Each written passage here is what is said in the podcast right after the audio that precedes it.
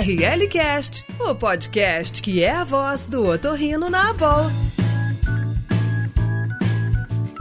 Olá, bem-vindos ao ORLcast, o podcast da Associação Brasileira de Otorrinolaringologia e Cirurgia Cérvico-Facial. Eu sou a Roberta Pila, sou médica aqui em São Paulo e secretária da Educação Médica Continuada da BOL. E a gente tem esse espaço para fazer realmente uma trazer muita experiência, assuntos novos, coisas diferentes, enfim, uma interação com muitas especialidades, é, sempre, sempre assuntos muito interessantes para a gente colocar aqui para vocês poderem curtir um pouquinho. E hoje a gente vai trazer um tema muito interessante. É uma questão mais de multidisciplinaridade e do, do quanto a gente consegue integrar as especialidades com a otorrino. Aleia, Conta pra gente quem a gente trouxe hoje para participar com a gente aqui nesse, nesse nosso ORLcast. Olá, Roberta. Eu sou Alexandre Ordones, eu sou otorrino, sou pediatra também, sou doutor em otorrino pela USP e atualmente sou presidente do Comitê de Comunicações da BOL. E para falar sobre esse grande assunto que nos desperta grande curiosidade, convidamos duas super experts na área, a gastroenterologista pediátrica, doutora Cristina Targa, e a doutora Rebeca Mansell, otorrinolaringologista. Olá, eu sou Cristina Targa Ferreira, eu sou gastroenterologista pediátrica,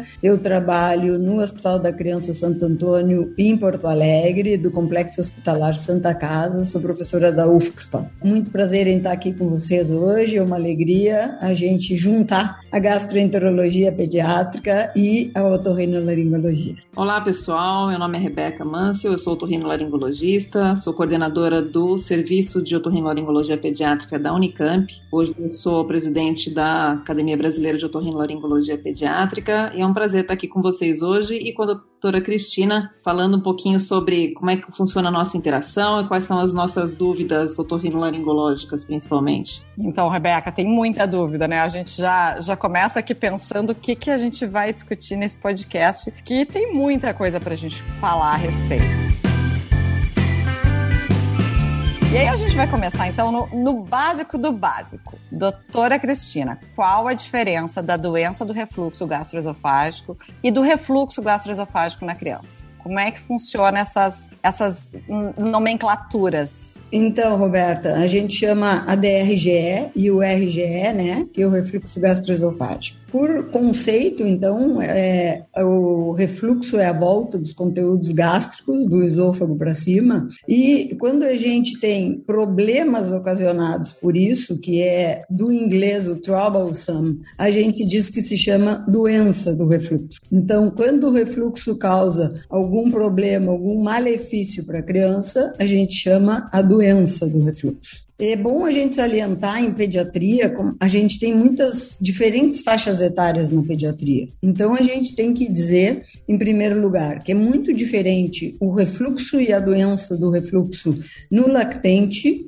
e o refluxo ou a doença do refluxo na criança maior. Então, refluxo, que é essa volta dos conteúdos gástricos, todos nós temos normalmente após encher o estômago, após, após comer. Mas quando isso acontece de maneira patológica, a gente vai chamar então a doença do refluxo. No bebê, no lactente, o refluxo por si só é muito mais frequente, porque o bebê está constantemente comendo. Ele vai comer de duas em duas, de três em três horas, está sempre com o estômago cheio, e por isso ele vai ter muito mais refluxo. Quando esse refluxo traz problema, se chama a doença do refluxo. E a gente tem que lembrar que existem três condições nessa faixa etária do lactente que são muito prevalentes e são muito fáceis de confundir para todos nós. Então é fácil da gente errar, porque em primeiro lugar existe o que a gente chama as doenças funcionais gastrointestinais, as chamadas FIGIDs da sigla em inglês, que é a regurgitação do lactente. Então, isso é uma doença funcional, considerada uma doença funcional, mas não deixa de ser o refluxo. Então, elas são muito mais frequentes, as doenças funcionais, do que a doença do refluxo. E ainda a gente tem a dismotilidade causada pela inflamação da alergia alimentar, principalmente da alergia à proteína do leite vaca. Então, alergia à proteína do leite vaca, que também é uma imaturidade do tubo digestivo do lactente, é uma imaturidade, uma alteração de permeabilidade que deixa passar proteínas alergênicas, fazendo então uma inflamação dessa, desse intestino e que uh, acarreta uma desmotilidade. E essa desmotilidade, se pega mais a parte alta do tubo digestivo, vai potencializar o refluxo já existente no lactente. Então, o lactente pode ter refluxo por uma doença funcional, pelo refluxo, pela regurgitação do lactente, considerada normal,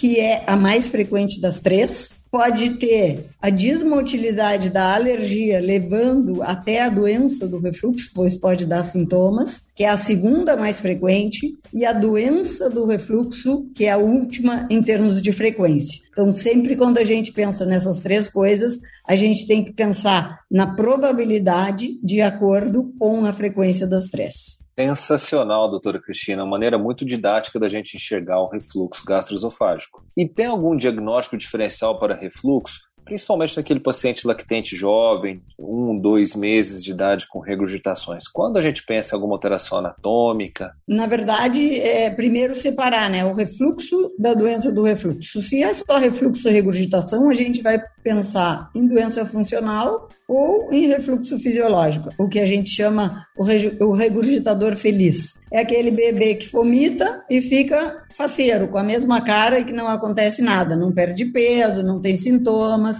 Então, esse a gente só vai orientar os pais e, na maioria dos consensos, mesmo que ele seja, segundo os pais, que muitas vezes ou é exagerado, é, a maioria dos consensos manda a gente fazer manipulações dietéticas. Então, o que a gente vai fazer é, o, por exemplo, usar leites espessados, fórmulas espessadas, que são as fórmulas AR. Então, a gente tem hoje várias fórmulas AR no mercado, diferentes, e com, que, cuja uh, função é essa, é diminuir o refluxo. Os consensos e os estudos mostram que as fórmulas espessadas, as fórmulas AR, elas diminuem o número de regurgitações, diminui o número de refluxos, mas se a gente olhar na pH e principalmente na pH impedanciometria, ela não diminui o índice de refluxo ácido, mas ela diminui sim o número de regurgitações e de vômitos nessas crianças. Então, para essas crianças que têm essas uh, regurgitações do lactente e mesmo o refluxo do lactente, a gente está indicando, então, num primeiro momento, as fórmulas AR.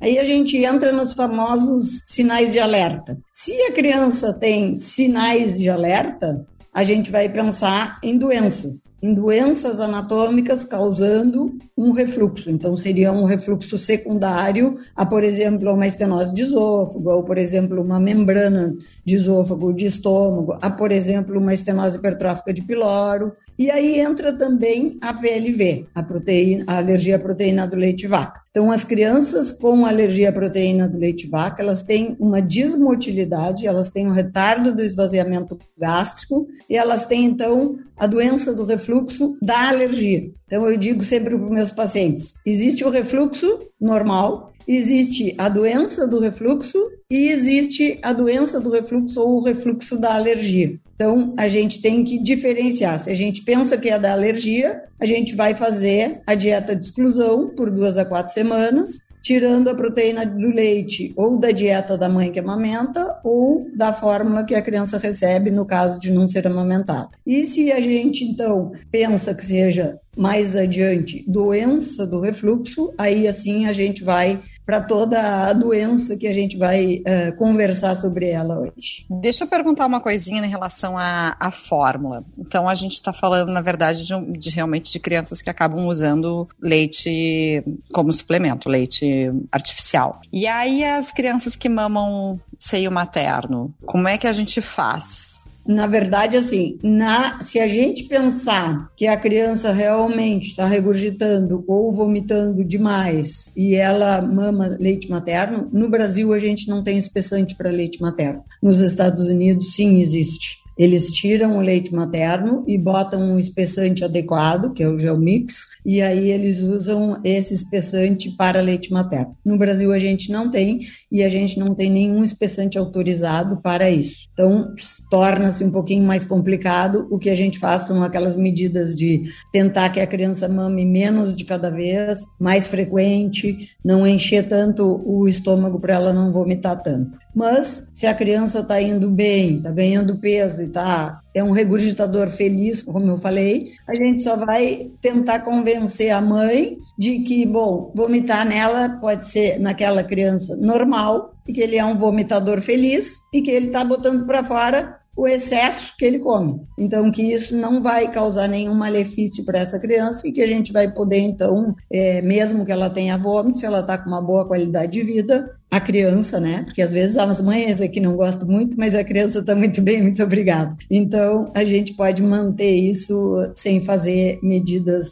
especiais, né? E doutora Cristina, o que na avaliação clínica é, da senhora que chama a atenção para criança que tem o, o, processo de refluxo secundário à proteína do leite, diferenciando de uma, uma só do, do, do, refluxo gastroesofágico. O que, que te chama atenção para a PLV? Então, é, isso é muito é, é, super importante essa pergunta, Alexandre, porque assim, a gente fala nessas três coisas e no fim acaba causando uma confusão, né? Então, primeiro lugar, os distúrbios funcionais gastrointestinais, a regurgitação do lactente. Então, a regurgitação do lactente é quando ela ocorre mais de uma vez por dia, mais de três vezes na semana, mais de três vezes nas últimas semanas. Se ultimamente se tirou a regra dos três do, do consenso de Roma 4, que é o consenso para doenças funcionais. Então, é mais hoje de acordo com a percepção dos pais e dos cuidadores é uma criança que regurgita muito. Nessa criança, a gente vai usar é, medidas gerais. Manipulação de dieta, se for possível, no caso, as fórmulas AR.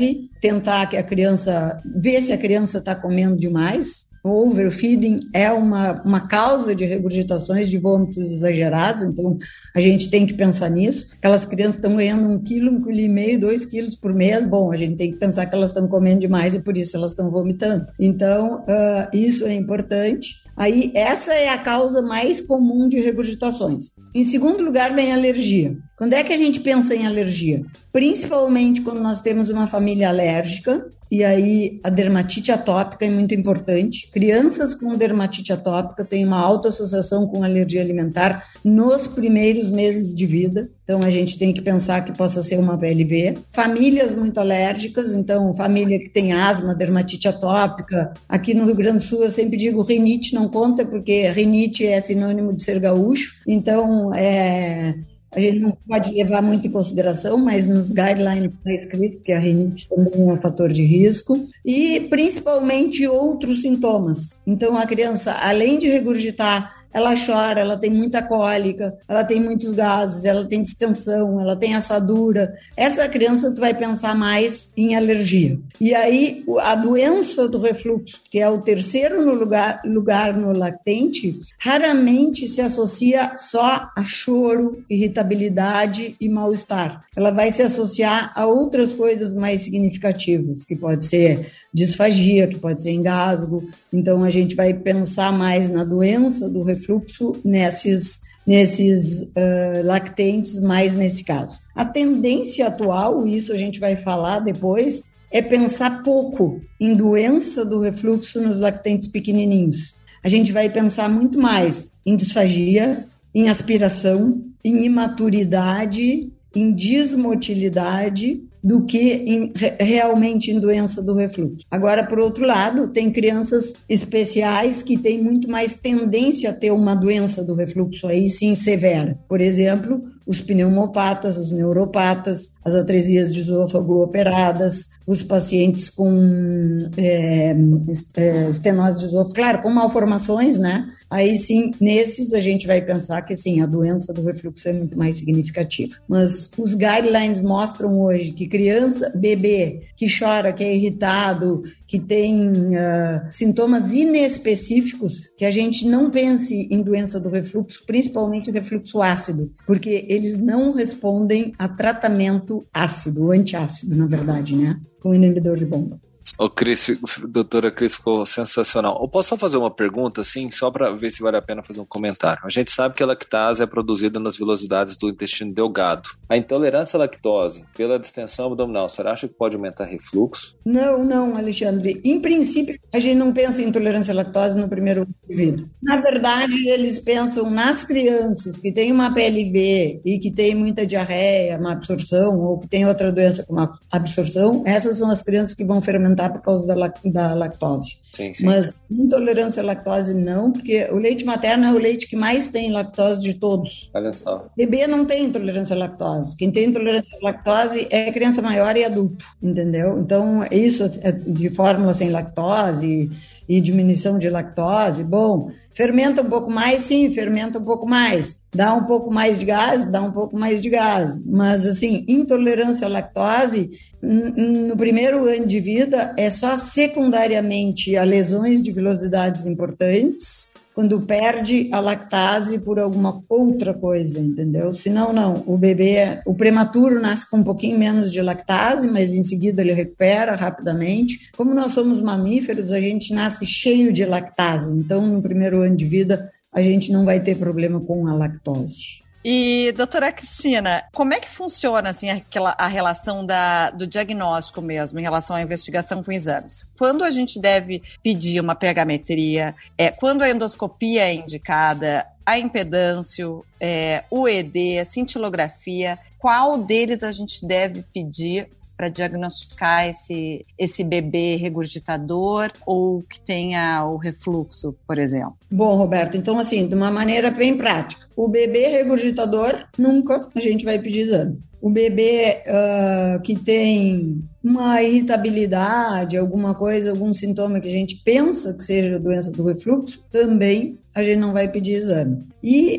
tem uma coisa bem prática que é o seguinte: não tem nenhum exame de refluxo que seja muito bom. Então, a correlação clínico-laboratorial, nesse caso, clínico-exame, é muito ruim. Porque, assim, muitos não diferenciam refluxo de doença do refluxo, muitos não têm correlação com a clínica, então é difícil. Então vamos lá. Para que serve, por exemplo, aí uma coisa bem importante que com o uso antes a gente via, fazia só a pegametria, né? A pegametria detecta os refluxos ácidos. A fundamental importância da pegametria são os refluxos ácidos. Ah, o lactente está sempre comendo. Cada vez que tu come, tu alcaliniza o teu, o teu pH gástrico. Portanto, tu está sempre alcalino. Então, no bebê, a pH-metria vai dar um monte de falso negativo, falso positivo, na verdade, porque ela, o bebê vai estar sempre com o que volta alcalino. Então, a impedanciometria veio nesse sentido, para medir os refluxos não ácidos e os refluxos alcalinos ou os refluxos que eles chamam fracamente ácidos. Então, a pH-metria, a pH impedanciometria,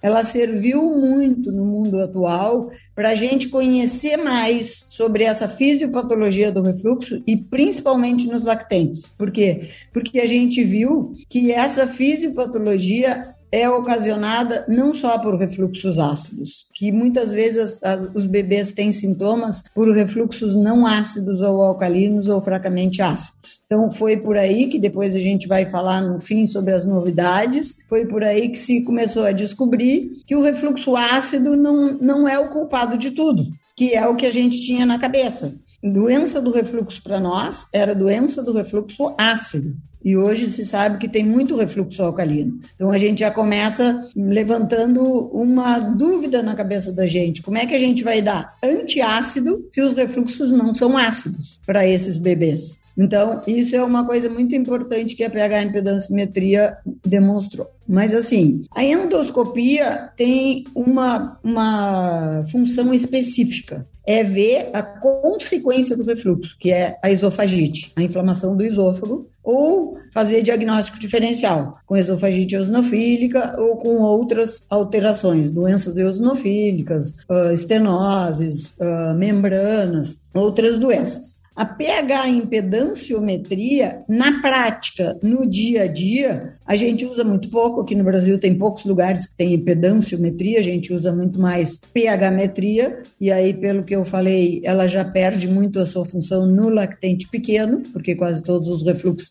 são não ácidos. A cintilografia, ela nos mostrava também quando havia aspiração pulmonar. Mas a aspiração pulmonar tem que acontecer na hora que tu está fazendo a cintilografia, senão ela não vai aparecer. Então, também é um, um exame que dá muito falso negativo. Então, o que mais que tem?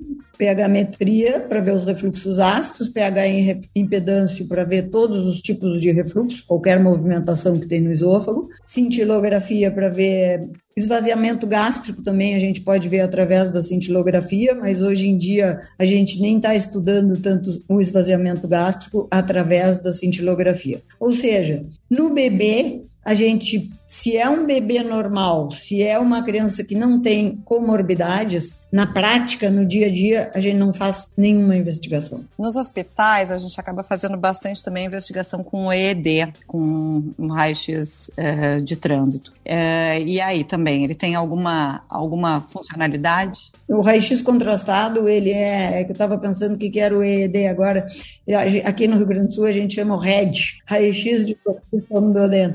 Então, ele, a indicação dele também é bem precisa para ver alterações anatômicas. São se tu acha que tem alguma alteração anatômica, que tem uma estenose, que tem uma hérnia, que tem alguma coisa que está causando esse refluxo, aí tu pede o, o EED, que é para ver a anatomia, então, desse bebê. E professora Rebeca, até onde o torrino deve investigar? Quando nós encaminhamos para o gastropediatra? Olha, Alexandre, essa, essa é uma pergunta ótima, né? Porque, assim, o, o otorrino tem, tem um, um, costume e uma fama de que medica demais os seus pacientes para refluxo, né? E, infelizmente, é uma fama um pouco verdadeira. E aí, por outro lado, a gente fica, ah, então será que a gente tem que fazer exames para comprovar antes de, de entrar com alguma terapia, né? Eu, na verdade, eu gosto de fazer uma boa é, história. Eu rara, raramente vou pedir exames, eu deixo isso para minha colega gastro enterologista que eu encaminho quando eu acredito que tenha alguma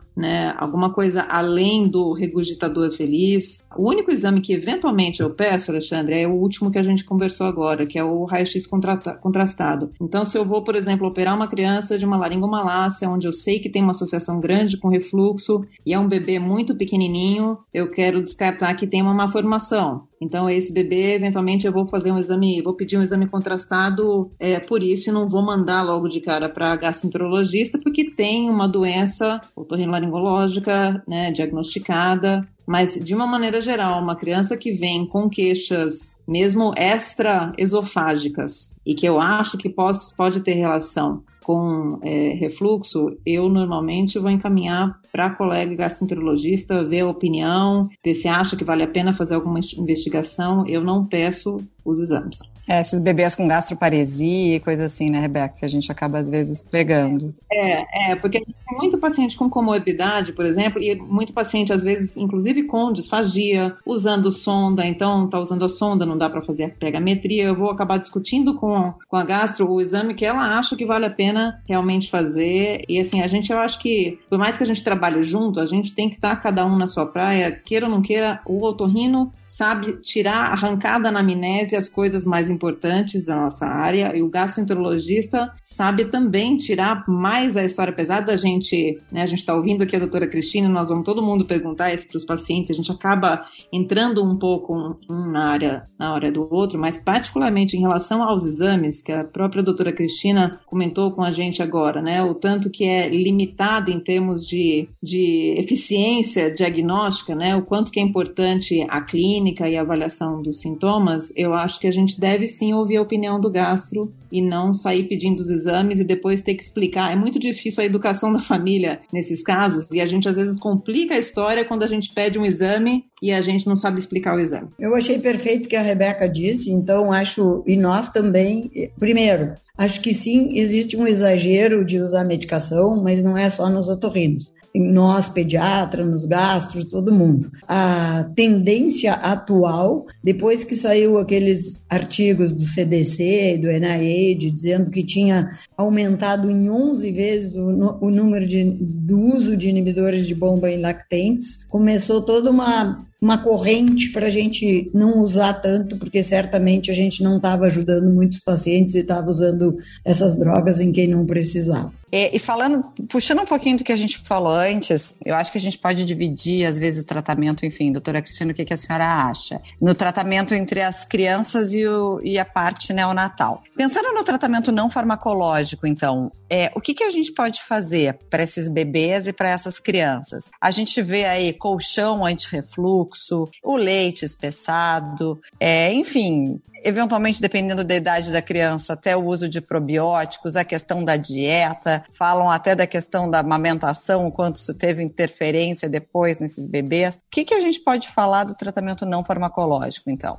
Complica o nosso assunto, fica um pouco complicado e complexo, porque, de novo, a gente tem faixas etárias diferentes, a gente tem o recém-nascido, a gente tem o lactente, a gente tem a criança maior, e aí nós temos a criança com comorbidades, a criança doente e o bebê normal, o lactente normal, que já é diferente de novo. Então, por exemplo, a gente não vai propor, ou dificilmente vai ser aceito, propor um exame invasivo como a pH-metria num bebê normal, num bebê gordinho, bonitinho, que está regurgitando e que os pais acham que está demais. Então, é bem diferente do paciente que está no hospital e que tem comorbidades e que daí a gente vai olhar de outra maneira. Então, essa nossa conversa, esse nosso podcast aqui hoje é um pouco complicado, porque a gente acaba falando de várias coisas ao mesmo tempo, né? Então, voltando lá para o nosso lactente normal, é nesse que a gente vai fazer o tratamento não farmacológico, o tratamento conservador.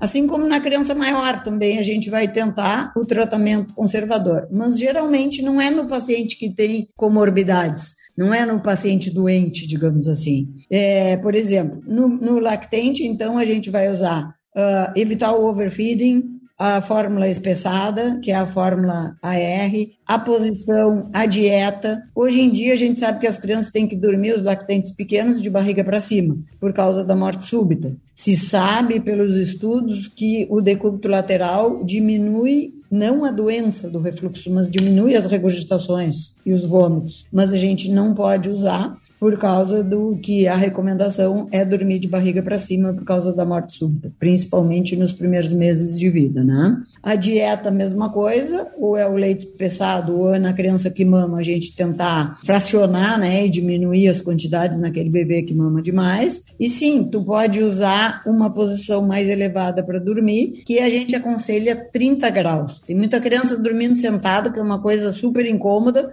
e que se tu pegar um bebê que não tem tônus e sentar ele, o estômago dele vai ficar amassado. Então, ele vai regurgitar mais. Então, isso a gente tem que prestar atenção. Sim, a gente tem que. E na criança maior, a mesma coisa. Pior coisa para o refluxo é dormir de barriga cheia, por exemplo. Comer, comer, comer e deitar para dormir. Então, uma coisa importante também, que tem bastante nos artigos, que a gente não dá muita bola, é fumantes na casa o fumo aumenta muito também o refluxo. Então, gente que fuma perto do bebê ou perto da criança também é uma coisa que favorece o refluxo. A gente tem que prestar atenção. E em relação a probióticos, Roberta, não existe ainda, existem estudos já, mas não existe nenhuma, nenhum, nada evidência de que algum probiótico auxilie na doença do refluxo. Então, é, ainda não, a gente ainda não está usando o probiótico, mas bom, nesse nesse mundo atual de que a modulação da microbiota ajuda muito nos primeiros anos de vida, isso também certamente deve ter o seu papel.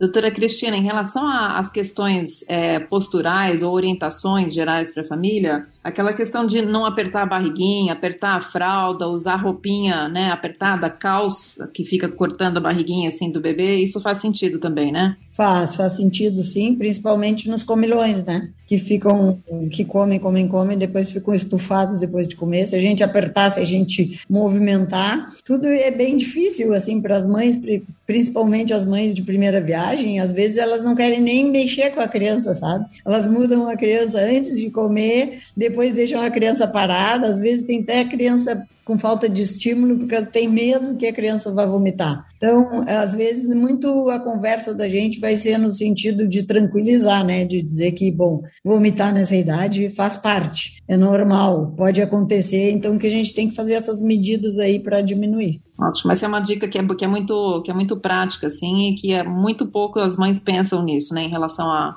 a roupa, ou até balançar a criança, né? Aquele costume de ficar balançando, balançando, balançando a criança. É, exatamente. Isso ajuda a diminuir, assim como ajuda, nos ajuda a entender também por que, que no lactente pequeno a ecografia, a ultrassonografia não tem nenhum valor como diagnóstico. A ultrassonografia é diagnóstica de estenose hipertrófica de pylori, mas a ultrassonografia não serve no refluxo, na doença do refluxo. Exatamente por isso, Rebeca. Tu pega uma criança que não mamou nada de estômago vazio, faz a eco, a gente não vê nada. E aí tu manda ela mamar, encher o estômago, faz a eco, deita, dá uma ajudadinha, uma empurradinha com o transdutor e bota a criança deitada. Todas vão ter refluxo na ecografia, na ultrassonografia. Então, o que, que quer dizer isso? Isto é doença do refluxo ou isto é refluxo simplesmente? Provavelmente refluxo simplesmente. Então, a gente vê bem através dessa, dessa uh, coisa da posição. Né?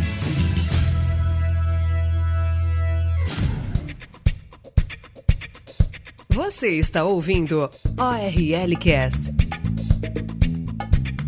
Sensacional essa discussão. Mas vamos ao ponto. E o tratamento farmacológico? Qual que é a sua opinião, doutor, professor Cristina? Bom, o tratamento farmacológico a gente tem basicamente os procinéticos e os antiácidos. Os procinéticos a gente usa basicamente a domperidona, mas a domperidona tem um efeito colateral super importante no lactente, que é agitação e interferência no sono. Então, muitas vezes a gente tira o procinético e o bebê fica bom, porque a criança está agitada, vomitando mais e dormindo mal, que a mãe pensa que é por dor e na verdade é um efeito colateral da domperidona. Em relação aos antiácidos, a gente tinha os bloqueadores H2, que era a ranitidina, que não tem mais no nosso mercado, então a gente agora é, não tem mais como usar. Então a gente tem os inibidores de bomba de próton. Os inibidores de bomba de próton, a gente tem vários então no mercado, mas existem só quatro que são solúveis, comercialmente disponíveis para serem solúveis, ou seja, para serem possíveis de dar em crianças pequenas. Esses quatro, teoricamente, eles não têm nenhuma diferença na sua atividade, então a gente pode usar qualquer um desses solúveis. Nas crianças maiores, aí sim a gente já pode usar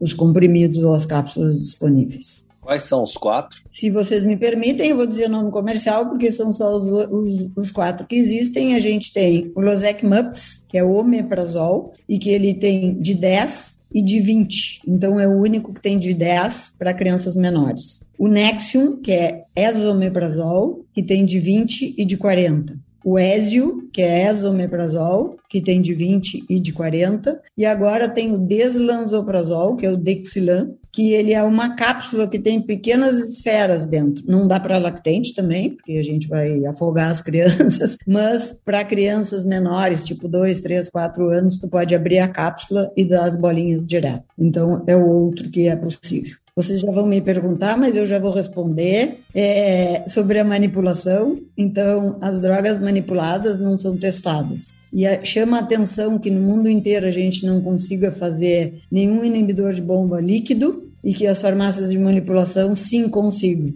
Então, a gente sempre fica, eu digo para os meus pacientes, olha, tu até pode testar, mas eu não sei o quanto funciona, talvez a gente vá gastar dinheiro à toa. Então, acho que isso também é bem importante. E tem que prestar bem atenção, porque, por exemplo, o esomeprazol solúveis são esses dois que eu falei, o Nexium e oÉsio. Os outros, eles não são feitos para ser solúveis, portanto, quebrar, uh, desmanchar, amassar, eles são os inibidores de bomba, eles têm uma cobertura para passar no estômago íntegros e serem absorvidos no duodeno. No duodeno, por via sanguínea, eles voltam para a célula parietal do estômago. Se a gente tirar a cobertura, amassando, esmagando, desmanchando, eles não vão chegar no duodeno intactos, eles já vão chegar desmanchados, então eles vão perder a ação. Essa era uma dúvida, na verdade, que eu tenho, porque a gente com as crianças é, do hospital que acabam usando sonda, a gente tem às vezes uma dificuldade da diluição do Losec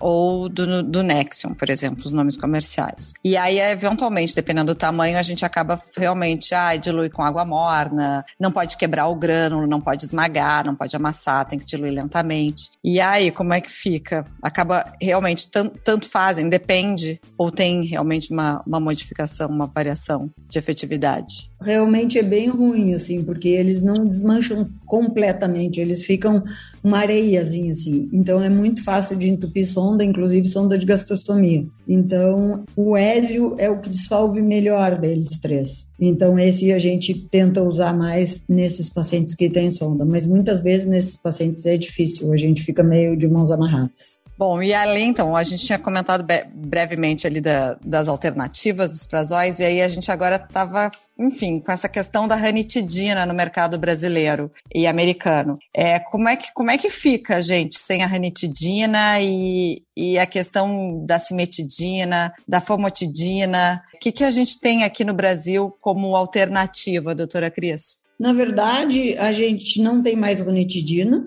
a gente aqui no Brasil não tem famotidina para criança, né? E a cimetidina é um remédio antigo que eu acho que já nem existe mais também. Então, a gente fica uh, bem de mãos amarradas para usar antiácidos. A gente tem usado em algumas crianças o sucralfato como protetor de mucosa. O sucralfato, ele é muito bom para mucosa ulcerada, porque ele é citoprotetor, mas às vezes ele também pode deixar a desejar nesses pacientes que têm só azia, digamos assim. Eu acho que tem uma coisa muito importante aqui que a gente tem que abrir um pouco e mudar a nossa cabeça. E lembrar que na criança menor o refluxo é principalmente não ácido e pararmos de usar antiácido. Então a gente tem que pensar em outras coisas que estão causando esse refluxo, que a gente vai falar logo após, porque são essas outras coisas que têm muito a ver com as doenças otorrinolaringológicas. Então, dismotilidade, aspiração, distúrbios de deglutição. Então, talvez essas coisas vão causar muito mais os sintomas otorrinolaringológicos do que propriamente o refluxo ácido.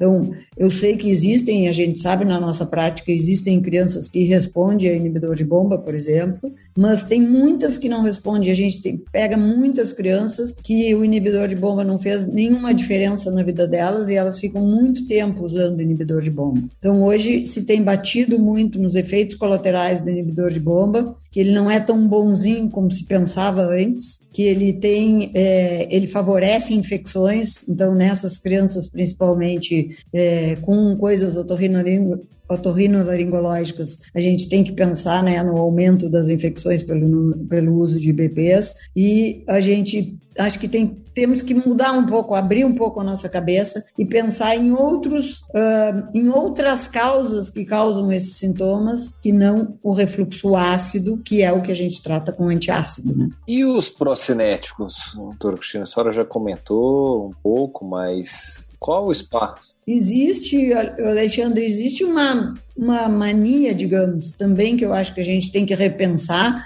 de já iniciar o tratamento de refluxo com procinético e antiácido. Mas eu acho que a gente tem que ver o paciente da gente e ver se ele tem mais um distúrbio de motilidade ou se ele tem mais uma dor, azia, uma coisa que está sendo causada pelo refluxo, pelo refluxo ácido, no caso. Então, por exemplo, no paciente que tem desmotilidade, que tem vômito, que tem sintoma de desmotilidade, bom, aí nesse sim a gente pode pensar no procinético. No paciente que tem mais sintomas de azia, a gente tem que pensar mais no antiácido. Como eu disse, o que a gente usa muito aqui no Brasil é a domperidona, a bromoprida, ela não tem uh, nenhuma evidência no estudo da doença do refluxo. Qualquer uma das duas pode causar os efeitos colaterais extrapiramidais. Então, isso a gente tem que ter na cabeça, e principalmente no lactente, que tem a barreira hematoencefálica muito menos protegida, digamos assim, ela é muito mais desprotegida. Então, a gente tem que pensar bastante nisso. A Roberta estava me perguntando, e a gente estava falando sobre uma aula da professora Rachel Rosen, que a gente viu, que é de Harvard, esses dias que estuda muito a doença do refluxo, talvez a pessoa que mais estude. Então, nos pacientes que têm desmotilidades importantes, eles têm usado também a brucaloprida e também eles têm usado, às vezes, os macrolídeos. Então, é claro que aqui a gente já está falando de um paciente mais grave, um paciente com desmotilidades importante, mas como pró-cinético eles também têm usado isso. E quando indicar, indicar o tratamento cirúrgico como a fundoaplicatura? A fundoaplicatura tem sido cada vez menos utilizada. Então, é, antigamente a gente fazia muito, muito fundo, muitas fundaplicaturas e isso em todos os serviços do mundo diminuiu extremamente, diminuiu muito, muito. A gente usa mais a fundoplicatura nos neuropatas, nos pneumopatas, mas a gente tem que pensar que muitas vezes esses também são os pacientes que têm desmotilidades. Então, a fundoplicatura, às vezes, piora a desmotilidade do paciente. Então, a gente tem que ter bem, bem, isso na cabeça. E esses pacientes, sim, que a gente pensar em fazer fundoplicatura, esses pacientes, sim, tem que ser muito bem estudados, bem investigados, fazer vários exames antes para ver se eles vão merecer realmente uma fundoplicatura. E não pode ter desmotilidade, porque vocês imaginam, o paciente que tem refluxo não ácido, se a gente aperta o cardia dele, ele não vai, não, ele vai depois não vai poder botar para fora, digamos assim, esses refluxos não ácidos que podem até aliviar. O paciente que tem gastroparesia ou desmotilidade de estômago, também talvez ele vai ficar é, com dificuldade de sair pelo duodeno e com dificuldade de voltar pelo esôfago. Então, o paciente também pode se sentir mal. Então, a gente tem que pensar muito nessas desmotilidades antes de indicar uma fundoplicatura. Por isso, esses pacientes, sim, eles têm que fazer pH ou pH impedanciometria, eles têm que fazer talvez um EED, eles têm que fazer tudo que a gente puder para estudá-los bem, manometria muitas vezes, para a gente poder saber para que lado vai e se essa fundoplicatura realmente vai funcionar. É, o que a gente às vezes vê, né, Rebeca, no consultório, os pacientes que chegam com uma disfagia e na história estão lá uma fundoplicatura que foi muito apertada, possivelmente, né? E acabou dando esses sintomas que a gente acaba esmiuçando e vê esses neonatais, essas, enfim, esses bebês que faziam. É, mas acho que são os pacientes que fazem mais exames, né? São esses pacientes mais complexos que precisam eventualmente de uma indicação de uma gastrostomia por um distúrbio de deglutição grave. E esse sim a gente precisa estudar muito juntos para decidir se vai fazer um Nissen junto com a gastrostomia ou não, qual que é o, o risco-benefício aí, né, que a gente vai ter. A gente sabe que esses neuropatas, às vezes, com a evolução, né, com a idade, eles no começo refluem muito e depois eles têm uma paresia. Aí o tubo gástrico funciona mal e fica com uma desmotilidade, não evacua e também já não. Então a gente tem que, tem que pesar muito. Esses pacientes com comorbidade são um caso à parte, acho, né? É, exatamente. Eu acho que a gente tem. Esses aí são os mais difíceis. E foi justamente isso, Rebeca, os, a, o, um grande estudo que teve teve que comparou os pacientes que fizeram que tinham fizeram gastrostomia e aí fizeram ou não fundoplicatura junto. E aí se viu que não fazia diferença fazer fundoplicatura ou não nos pacientes que faziam gastrostomia. Foi aí que começou a se pensar que o refluxo ácido não era o mais importante, que haviam outras coisas, como por exemplo as alterações de motilidade, que pareciam ser mais importantes até. RLCast, o podcast da Boa.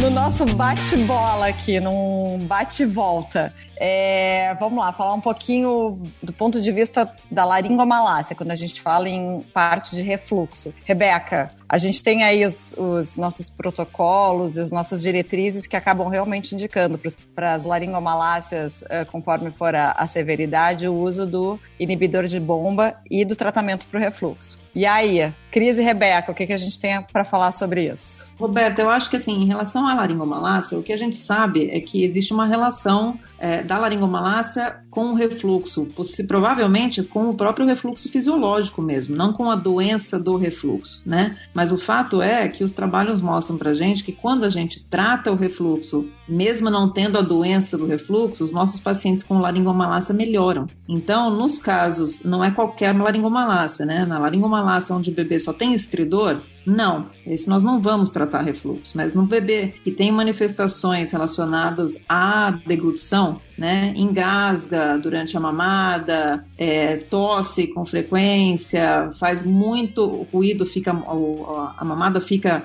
muito né, demorado e angustiante, aquele bebê que, que durante, a, durante a, a mamada tem muito sintoma, uh, ou regurgita excessivamente, né, e não está ganhando peso eventualmente, essas crianças a gente trata e boa parte delas melhoram sim os sintomas com o tratamento do refluxo. Agora, se a gente vai manter isso muito tempo, a gente vai depender aí da severidade dos sintomas, né? Se a criança continua não ganhando bem peso, se a amamentação ou o aleitamento continua sendo um drama, eventualmente a gente precisa tratar até cirurgicamente essa, essa laringomalácia e o tratamento cirúrgico melhora também o refluxo, né? Exatamente. Então, é, mas os guidelines são muito claros hoje, né, em relação à laringomalácia. Laringomalácia moderada a severa vai ter um tratamento, vai receber um tratamento para refluxo sim, né? Aí a questão é o quanto que a gente vai manter isso em consideração com, com a evolução dos sintomas, a resposta dos sintomas, né? Então, o meu papel aqui hoje é fazer todos nós pensarmos fora da caixa. Então, existe uma coisa que a gente tem que pensar. Até hoje, ninguém sabe quem é o ovo e quem é a galinha.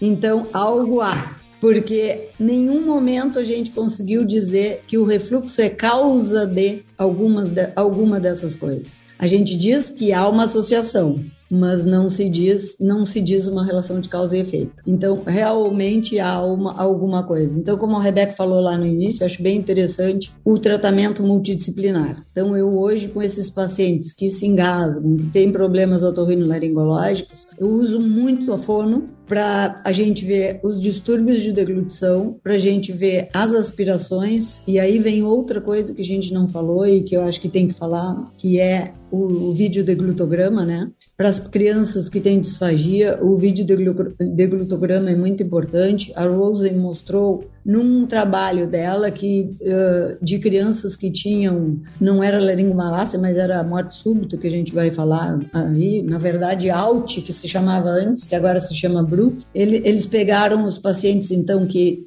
estavam tratados para refluxo e eles viram que uma porcentagem muito alta, quando fizeram o vídeo do glutograma, tinham na verdade aspiração. E desses que tinham aspiração, aparecia no vídeo do glutograma ou aspiração silente ou penetração na via aérea e que isso, é, engrossando o leite dessas crianças, respondia muito mais do que o que o uso de antiácido. Então, é, esse eu acho que é o nosso desafio atual, a gente pensar em outras coisas, não pensar só no refluxo e pensar por que, que até hoje a gente trata tanto refluxo, a gente fala tanto refluxo e ninguém conseguiu provar que o refluxo é a causa de tudo isso realmente. Então, eu acho que o refluxo é vilão demais, ele não tem tanta culpa como ele é tratado. Ele está sendo condenado muitas vezes por uma culpa que ele não tem. É, eu acho que o exame funcional, né, o vídeo deglutograma e a videoendoscopia da deglutição, inclusive nas crianças com laringomalácia, né, dependendo dos sintomas que essas crianças têm, algumas vezes vale a pena inclusive fazer até antes de, de operar ou depois de uma depois de uma cirurgia, né? Mas uma coisa que eu acho muito importante, eu trabalho muito próximo com fono também, é a importância da gente fazer o exame físico da via aérea superior, né? E de realmente descartar, por exemplo, uma laringomalácia. Eventualmente a criança pode ter indicação cirúrgica de uma laringomalácia e essa é a causa do distúrbio alimentar dela, né? Ou tem um cisto, tem malformações congênitas da via aérea que a gente só faz o exame se a gente olhar. Então eu acho que a ordem do, da, das, das coisas aí é sempre a avaliação médica, o exame físico e aí sim a gente partir eventualmente para algumas medidas como modificação de dieta e de hábitos e, e até com a fonoaudióloga e partir para exames como o videodeglutograma também. A gente cansa de ver exames positivos com crianças pouco sintomáticas, né? Então muito cuidado também com a avaliação clínica da fonoaudióloga só como parâmetro se a criança está aspirando ou não, né? A gente sabe que tem um valor baixíssimo de de preditivo a avaliação clínica só, tanto médica quanto fonoaudiológica, né? A gente muitas vezes a gente deveria fazer muito mais exame complementar para diagnóstico de aspiração, né? E ainda para nos piorar a nossa vida, a Rosen falou que às vezes nem o vídeo do glutograma não mostra também, mas que espessando a dieta essas crianças melhoram mais do que com qualquer outra coisa. Vocês sabiam que 30% das crianças neurotípicas têm aspiração silente ou pequenas aspirações? Bebês lactentes, neurotípicos. 30%, doutora Cris. É bastante. Bom, mas se resolvem, né? A gente tem que tomar cuidado com exames, né? Muito cuidado com exames, até com exames de refazer, né? Então, às vezes a gente vê criança com sintomas e a gente muda a dieta, ah, vamos fazer o exame de novo para ver. De novo, esse é o vídeo de fotograma, é como os outros, é uma fotografia. Nós estamos avaliando aquele momento, né? Naquela hora do exame, né? Então. Ah, e o vídeo de glutograma ele tem que ser feito a rigor com a fono na sala, né? Ele tem que ser acompanhado por uma fono, que tem muitos serviços que não, que é na verdade, um exame da radiologia e que o radiologista não fica na sala, que ele olha depois. Então, é um exame dinâmico que precisa olhar no momento que ele está acontecendo, né? Então, isso é muito importante também. Sim, com a dieta habitual da criança, com os utensílios que ela usa, né? Assim, sempre interessante perguntar para a família, se você não sabe onde fez o exame, como é que foi feito o exame, né? Mas quando fez, você já entrou junto, você usou a colherinha que você usa, você usou a mamadeira que você usa? Não, o radiologista foi lá, ou o técnico foi lá e esguichou uma seringada de, de alimento na boca da criança e viu se aspirou ou não aspirou, né? Então, precisa tomar muito cuidado com aonde a gente pede esses exames também, né? exatamente, perfeito. Para finalizar, apneia e refluxo. Cris, é mito ou verdade? É, de novo, tem esse, essa confusão, assim, nunca se, se conseguiu comprovar que, ela, que o refluxo seja a causa de apneia. O que se conseguia ver muitas vezes é que as crianças faziam apneia e o episódio de um refluxo era logo após e não antes, em muitos pacientes. Então, de novo, veio a, a relação de causa e efeito que a gente não consegue comprovar. Acho importante, de novo, a gente pensar em outras coisas, não só em refluxo. Pode ter, pode ter, mas pode ser uma alergia, por exemplo. Então, se sabe hoje que muitas dessas crianças melhoram com fórmulas especiais, fórmulas hipoalergênicas. Se sabe, por outro lado, que as fórmulas hipoalergênicas melhoram o esvaziamento gástrico. Então, continua sem se saber muito bem o que está acontecendo, mas se sabe sim que a alergia alimentar pode dar gastroparesia, que a alergia alimentar é, pode dar desmotilidade esofágica e gástrica, então que as crianças em tratamento de alergia alimentar podem melhorar, inclusive de engasgos, inclusive de apneia, inclusive de outras coisas. O que o que está ficando difícil é que a gente muitas vezes nessas crianças a gente tem dificuldade de se desapegar do inibidor de bomba, aí tu fica com dificuldade de te desapegar da fórmula especial e, na verdade, no fim, tu não sabe o que está acontecendo. Quer, quer espessar, quer fazer tudo ao mesmo tempo. Mas os trabalhos realmente têm uma certa dificuldade de mostrar essa relação de causa e efeito. A gente tem, eu acho, que pensar que podem ser várias causas. E, de novo, assim, essas crianças são as crianças que eu acho que devem ser vistas pelo gastro, pela fono, pelo otorrino. É um trio que eu acho que tem que manejar junto essas crianças. Multidisciplinaridade, né, doutora Cris? Exatamente. Excelente. E professora Rebeca, verdade ou mito? Refluxo e hipertrofia adenoidiana, tem relação? Olha, Alexandre, acho que a gente pode enfiar no mesmo saco aí a hipertrofia adenoidiana e a otite, sabe? Porque a gente não tem realmente nenhuma evidência científica de causa e efeito dessas patologias como manifestação extraesofágica de refluxo, sabe? O que a gente tem são trabalhos mostrando grupos de crianças, né, grandes, é, a gente tem inclusive revisões sistemáticas mostrando crianças com otite média com efusão e otite média de repetição que tem uma maior prevalência do que aquela mesma população com a mesma idade de refluxo. Se isso é causa ou efeito, não sabemos. Tem uns crianças que a gente encontra pepsina dentro do ouvido, H. pylori dentro do ouvido, e aí a gente fala, bom, então é refluxo. Mas a gente também não conseguiu estabelecer causa e efeito, né? Porque a criança tem o um refluxo fisiológico, uma coisa, né? Quer dizer, se ela reflui de uma forma fisiológica, ela pode ter, a gente pode encontrar isso dentro do ouvido. Então, é, de verdade, eu pessoalmente, mas é muito raro, eu acho que eu não consigo me lembrar quando que eu tratei uma otite com refluxo. né? E uma hipertrofia adenoidiana, a mesma coisa. Eu acho que a gente tem que ter, como a doutora Cristina comentou, muita cautela em ficar tratando sintoma extra esofágico, né, com é, inibidor de bomba, quando a gente não tem nenhuma evidência de doença do refluxo. Tem só um, um refluxo fisiológico, vamos dizer.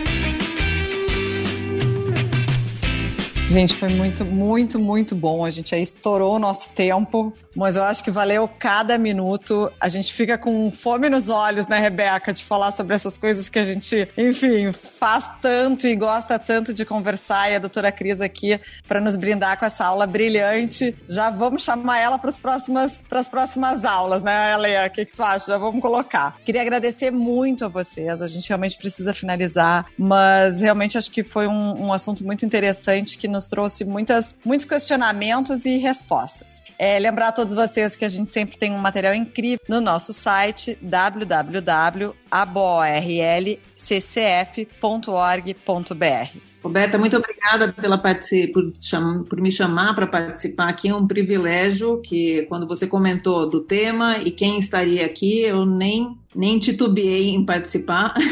Então, muito obrigada pela oportunidade. É sempre bom estar com as pessoas que a gente aprende muito, né? Principalmente de outras especialidades. E até a próxima. Eu também agradeço muito e eu acho isso fundamental, essa coisa da gente trabalhar junto entre especialidades, essa multidisciplinariedade. É, a minha mensagem final, além de agradecer e dizer que eu adorei estar aqui com vocês no meio dos otorrinos, né? Que a gente não bote tanto a culpa no refluxo, que a gente pense em outras coisas também, que a gente abra a cabeça, porque é sempre bom a gente abrir a cabeça e pensar em coisas diferentes. Bom, vamos chegando ao fim de mais um episódio do nosso podcast. Muito obrigado aos nossos convidados, professora Rebeca, professora Cris, foram sensacionais. E muito obrigado a você que nos ouviu. Aproveitem os próximos ORL Casts da BOL, que são lançados sempre nas sextas-feiras pelas manhãs. Até a próxima!